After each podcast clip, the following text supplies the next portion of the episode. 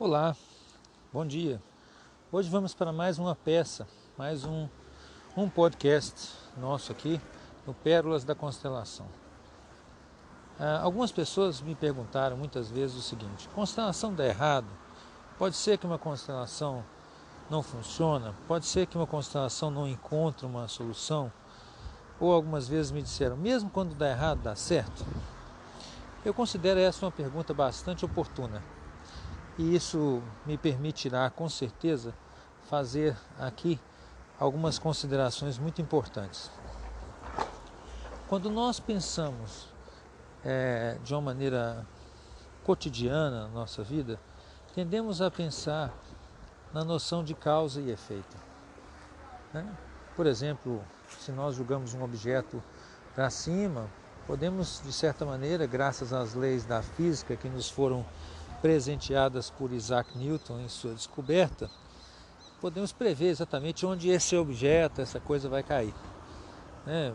A balística, por exemplo, é exatamente isso. Né? Você lança uma bala de canhão e sabe exatamente mais ou menos onde ela vai cair.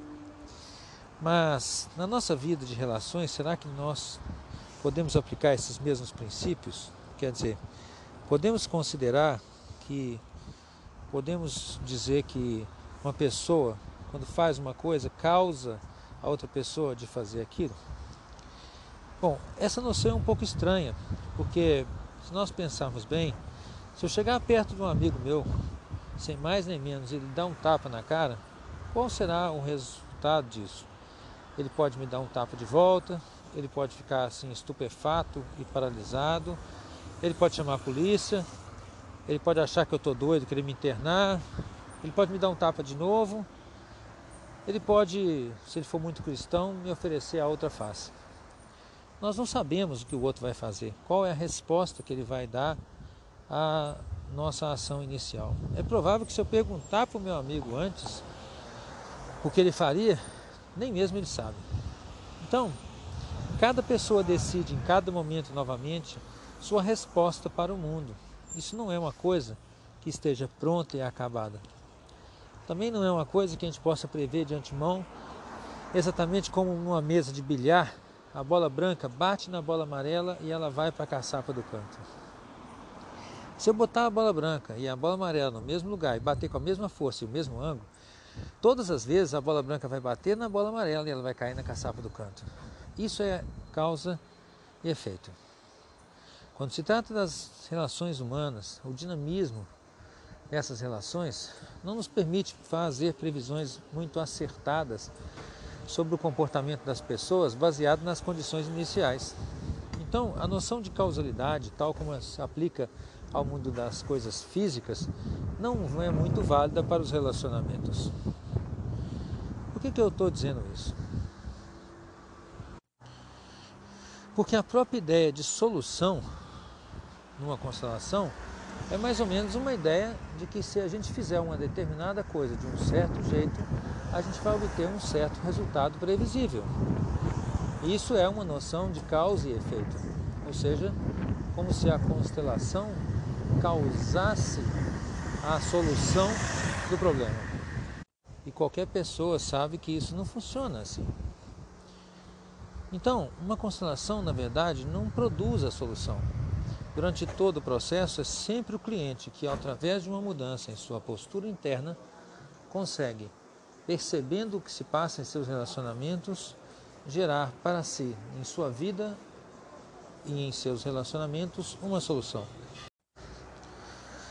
Sendo assim, na verdade, não se trata de que a constelação leva o cliente à solução mas ela funciona como uma ferramenta que, aumentando ou ampliando a percepção do cliente, permite que ele, através de uma mudança de uma postura interna, alcance ele, ele sim, o cliente, a solução. Olha, vou confessar algo para vocês. Como médico e cirurgião que eu fui durante 20 anos, eu muitas vezes me deparei com estranheza diante da profusão, da miríade de técnicas de psicoterapia existentes. Muitas dessas técnicas contraditórias entre si. Várias delas advogam coisas que entre elas mesmas são contraditórias. Por exemplo, uma técnica pode dizer que você tem que se tornar autônomo em relação aos seus pais, enquanto outra vai dizer que você precisa respeitá-los. De uma forma que uma diz mate os pais e a outra diz submeta-se a eles. Para mim, como cirurgião, isso sempre soou muito estranho, visto que, acostumado que eu sempre estive como médico e cirurgião em especial a procedimentos muito bem descritos, me soava bastante estranho pensar que pudessem haver duas técnicas que funcionassem bem, considerando que uma delas dizia exatamente o contrário da outra. Na cirurgia, nós temos especificações muito claras do que você deve fazer. E um desvio de milímetros pode levar o paciente à morte.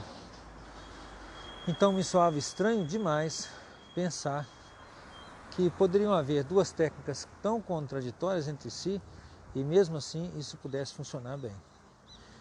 Mas, depois de muitos anos trabalhando, eu pude perceber que alguns clientes diziam, e de maneira muito sincera, que eles haviam sido beneficiados por tal ou qual técnica, sendo que muitas vezes aquela técnica que ele dizia ter sido beneficiada era contrária a outra técnica e lá ali também nessa outra técnica havia outro cliente que dizia que também fora beneficiado. Demorou um bom tempo até que eu percebesse o seguinte: que na verdade, a maior parte do tempo nós estamos falando ou justificando ações nossas que não são, na verdade, produtivas. Os trabalhos seminais do psicólogo americano Leon Festinger, é, ah, publicados em um livro seminal e muito importante chamado Dissociação Cognitiva, mostram que muitas vezes todos nós tendemos a criar uma justificativa emocional para algo que, do ponto de vista racional ou lógico, não tem a menor justificativa. Tendemos a acreditar em coisas que, na verdade, só são verossímeis para nós mesmos. Chegamos a fazer isso através de um processo que ele chamou de dissociação cognitiva, ou dissonância cognitiva, desculpe. Festinger trabalhou com pessoas que haviam pertencido a uma seita de um guru que apregoava o fim do mundo. E ele esperou que no dia em que se mostrou falsa a afirmativa desse guru de que o mundo acabaria, seus seguidores deveriam cair em si e compreender que ele havia os enganado. Desculpe, desculpe, que ele os havia enganado. Entretanto, no momento em que ele apareceu, guru, e disse para as pessoas que o mundo não havia acabado, devido à dedicação de seus seguidores em obedecê-lo e seguir seus ensinamentos, esses o abraçaram e o carregaram sobre os ombros em completo êxtase. Festinger ficou confuso com isso e pensou: como é possível que as pessoas aceitem uma desculpa esfarrapada dessas? Mas depois ele percebeu que muitas pessoas fazem a mesma coisa. Elas, por assim dizer, inventam uma justificativa que os mantenha inocentes e coerentes com as ideias anteriores, mesmo que isso gere uma desconexão e uma falta de coerência com o que se observa na realidade externa sob o ponto de vista racional. Quantos de nós já não vimos um amigo ou amiga justificar de maneira absurda o injustificável? Por exemplo, a inocência de um líder sabidamente fraudulento, ou de um cônjuge sabidamente salafrário, ou de uma pessoa amada ou de si mesmo numa situação que obviamente não cabe nenhuma justificativa. Isso ele chamou de dissonância cognitiva. Pois bem, a maior parte do que acontece em nossa vida quando estamos enrolados num problema consiste exatamente nisso. A gente inventa uma justificativa para o injustificável. Nós queremos explicar para nós mesmos por que nós estamos certos e o nosso cônjuge está errado, ou porque o nosso patrão que nos mandou embora está errado, mesmo que esse já seja o quinto patrão que nos manda embora. E nós não temos nada a ver com isso, afinal de contas, nós somos dedicados, trabalhadores.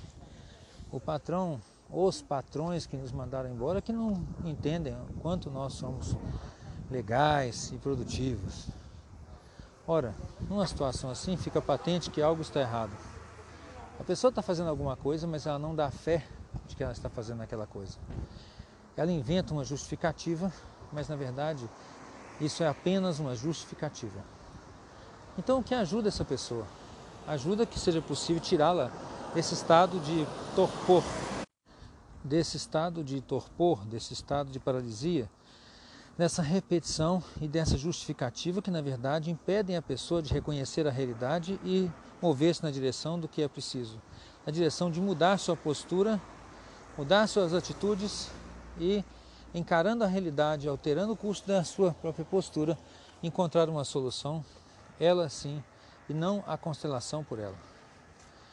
Nesse sentido, as constelações ajudam o cliente a reconhecer essa dissonância cognitiva, ajudam o cliente a se ver face a face com a realidade.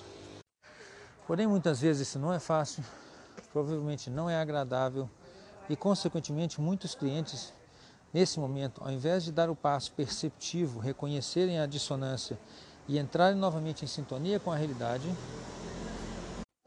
se distanciam dela através de uma cuidadosa justificativa e de um movimento de paralisia interna.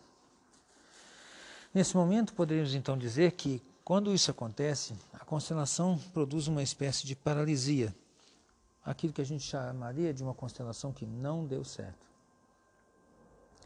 Porém, ao longo dos 20 anos que nós estamos atuando nesse campo das constelações, muitas vezes vimos que constelações que não produzem uma solução, entre aspas, constelações que se paralisam antes que o cliente pareça ser capaz de alterar sua própria postura, mais tarde se provam altamente úteis. E muitos desses clientes regressam através de outros cursos ou nos mandam mensagens agradecendo que depois de um certo tempo conseguiram fazer o movimento necessário, mesmo que no momento da constelação isso não tenha acontecido. Ora, com isso eu compreendi perfeitamente que, na verdade, essa era a verdadeira razão por trás do fato de que formas de terapia aparentemente contraditórias eram capazes de produzir bons efeitos para diversos clientes.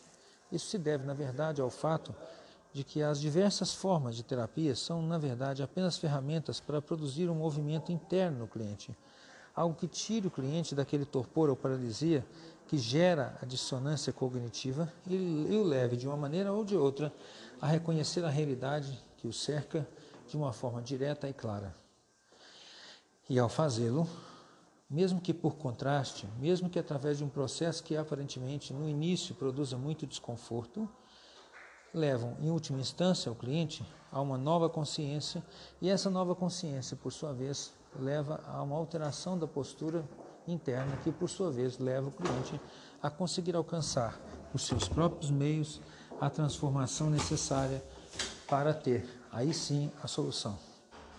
Nesse sentido, então, podemos dizer que as, todas as formas de terapia são apenas ferramentas e que a maravilha da solução só é alcançada através do movimento interno do próprio cliente. Ou seja, são as pessoas que são maravilhosas e não a constelação ou qualquer outra forma de terapia, porque são elas, em última instância, que chegam à solução de seus próprios problemas. Eu espero que isso tenha ajudado vocês a compreender um pouco mais sobre esse tema. Desculpem por causa dos ruídos né, de fundo, mas o tempo que eu tenho geralmente para dedicar-me a fazer esse podcast muitas vezes é muito escasso devido à minha rotina muito intensa. Eu espero que vocês me perdoem os barulhos do fundo e espero que isso que a gente conversou aqui hoje possa ser útil para vocês. Um grande abraço e até o próximo. Olá a todos! Hoje, mais uma vez aqui no nosso podcast, eu quero parabenizar a todos que estão nos ouvindo aí pela disposição de caminharem junto conosco nesse árduo trabalho que é a busca da melhoria de si mesmo e das suas relações. Hoje eu vou falar sobre, sobre um tema bastante pujante e comum no trabalho sistêmico, que é a questão da exclusão. Durante anos trabalhando com essa questão da exclusão nas constelações familiares, eu, é, mesmo depois de 20 anos de trabalho, ainda fico me perguntando o que significa exatamente essa exclusão.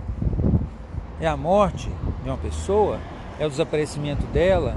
É o fato que nós estamos brigados com uma pessoa? O que, que é exatamente essa exclusão? Como é que nós sabemos se uma pessoa está excluída ou não? Né? Então, o que eu observei, eu vou descrever isso melhor através de um exemplo. Um dos temas mais comuns que surgem para nós nas constelações é exatamente as questões e os conflitos e traumas que envolvem uma separação de um relacionamento de casal. É comum então observarmos, vamos pensar aqui numa situação é, frequente, não quer dizer que é a única, né? mas que, por exemplo, um homem sai do relacionamento de casal e a mulher se sente é, abandonada, ferida, etc. O que, que nós observamos que é o comportamento é, comum da pessoa nesse caso? A pessoa que se sentiu ferida, ela quer encontrar algum remédio para a sua dor, para o seu sofrimento. Então o que, ela resolve fazer? ela entra num processo de exclusão, de negação da outra pessoa. É como se ela quisesse amputar da vida dela aquele evento doloroso que aconteceu. Mas o único jeito de fazer isso, por causa das enormes quantidades de sentimentos e memórias envolvidas, é literalmente tentar apagar aquela pessoa do mapa, né? Ela tenta, digamos assim, amputar aquela pessoa na vida dela. E como é que ela faz isso? Ela finge uma falsa indiferença em relação a essa pessoa. Ela age para todos os fins através de uma decisão interna, onde ela quer evitar o contato emocional com tudo que lembre essa pessoa e com a dor que isso traz é, ensejada junto no processo. Então, se as pessoas perguntam, e eu falo sobre a pessoa, eu falo, não, tô nem aí, aquela pessoa nem ligo para isso, né? nem, nem, nem quer saber, para mim morreu mais ou menos assim. Só que isso, na verdade, não funciona dessa, dessa forma, né? Na verdade, não morreu. A pessoa entra no banheiro, ela lembra daquela outra pessoa que ela viveu com ela naquele tempo.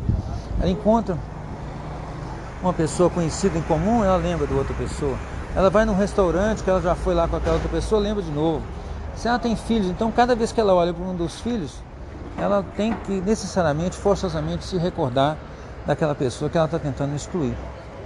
Eu costumo fazer uma analogia que é mais ou menos como uma pessoa que quer que passa quer resolver um problema, é, por exemplo, uma, uma doença que está acontecendo no braço, por exemplo, e essa pessoa quer resolver isso amputando o braço. Ela pensa que amputando o braço ela resolveu o problema definitivamente, né? Mas até na medicina acontece um negócio muito interessante, né? Que quando a gente é, amputa às vezes um membro, é, não raro o paciente continua tendo é, sensações no membro fantasma, como a gente diz, né? Inclusive, inclusive o cara pode ter dor numa perna que não tem mais, né? O cara tem dor no membro fantasma, ele tem sente dor numa perna que foi amputada, que não está lá. E como é que você lida com uma dor num membro que não existe? O que, que você pode fazer? Que remédio será que é analgésico que a gente usa para a terminação nervosa de, um, de, um, de uma dor no pé que o cara não tem? Isso só mostra então para nós que o sistema tem uma espécie de inteligência própria e uma integridade que não pode ser realmente destruída. Nem mesmo quando a gente amputa, nem mesmo quando a coisa morre, nem mesmo quando ela desaparece. Existe uma memória profunda que restabelece ou quer restabelecer sempre a integridade e o funcionamento completo de um sistema. Ora, o que isso significa? Significa que todas as vezes que a gente tentar excluir uma coisa, tentar amputar, por assim dizer, né, a perna, para não ter que sentir uma dor porque a gente pisou num prego, ou tá, porque a perna está ferida, etc., isso não vai funcionar. Essa amputação, com o objetivo de livrar-se da dor ou da experiência negativa, nociva, doída, etc., não leva à solução. Ela, pelo contrário, produz outros tipos de efeito que nós nas constelações observamos por exemplo, no caso das separações, com efeitos no comportamento dos filhos, que vão ter problemas de dificuldades na escola, que vão ter um comportamento às vezes delinquente, ou vão ficar tristinho, ou depois vão ter problemas nos relacionamentos de casal deles mesmos. Enfim, doenças, já tive casos onde a criança fica seriamente doente, né? Eu lembro uma vez um casal que estava brigando muito, trouxeram um filho com uma dor na barriga, eu fiz uma endoscopia, eu sou médico. E aí a endoscopia revelou que aquela criança de 7 anos tinha diversas úlceras no estômago. E a única razão possível que eu conseguia pensar era estresse. Então eu olhei para eles e perguntei: escuta, essa criança está passando por um estresse absurdo, o que está pegando? E aí na minha frente aquele casal começou a brigar e discutir, e foi visível que aquilo estava ligado ao conflito entre eles e nem sob pena de perceber que a criança estava sofrendo horrores com aquilo, eles não detinham-se em sua sanha né? É, de brigar um com o outro e manter aquele conflito às custas, inclusive, do sofrimento da criança. Pois bem, então a existência dessa memória de inteireza, de integridade do sistema, ela leva a algumas considerações importantes. E a principal delas é uma coisa muito interessante. Podemos dizer que cada experiência dolorosa e difícil que nos surge, ela exige de nós um passo além. Ou seja, a dor e o sofrimento são para a alma, na verdade, poderosos estímulos e demandas no sentido de que nós precisamos expandir a nossa alma. Cada vez que nós temos essa pretensão ou esse impulso para a exclusão é uma espécie de sinal de que nós precisamos crescer além do sofrimento. Então, outro dia eu tive uma constelação com uma senhora que me, me impressionou demais. Ela tinha perdido todos os filhos e o marido. E assim, gradativamente, um filho suicidou, o outro adoeceu, o outro morreu no acidente, o marido também, no outro acidente, e assim foi. E essa mulher me impressionou pela capacidade de um a um. Ela foi até um desses representantes, chorou muito, falou algumas coisas, despediu-se. No final, ela ergueu-se e falou assim: Então agora é vida nova. Eu fiquei muito impressionado com a força dessa mulher. Duvido que eu próprio teria essa capacidade diante de um destino tão difícil. Mas foi aí que ela me deu uma importante dica. É exatamente isso. Quando nós nos deparamos com algo doloroso, sofrido, que nos impõe um desafio muito grande, uma dor emocional profunda, é hora de expandir a nossa alma para incluir mais alguma coisa.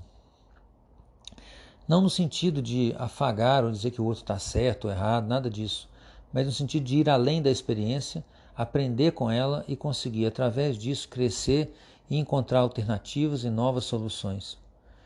Então, basicamente, infelizmente, o que eu estou percebendo cada vez mais ao longo desses 20 anos é que, diante de uma situação de dor emocional, 99% das pessoas, ou até mais dessa porcentagem, elas querem fazer o quê? Querem excluir, erradicar, amputar aquela experiência aquela pessoa da sua vida.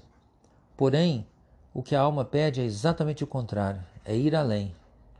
Então, se a pessoa se separou e foi rejeitada e, e doeu muito, é hora de pensar que ela pode viver sem a outra pessoa e que ela ganhou alguma experiência a mais e que ela pode agora se tornar mais autossuficiente um pouco, mas não no sentido de se excluir da vida e dos novos relacionamentos que lhe são possíveis, pelo contrário, talvez as lições aprendidas nesse, nesse primeiro relacionamento, principalmente sobre si mesmo, nos permita crescer e agora sim tomar talvez um outro parceiro que tenha conosco uma solução mais uma vida mais satisfatória e feliz.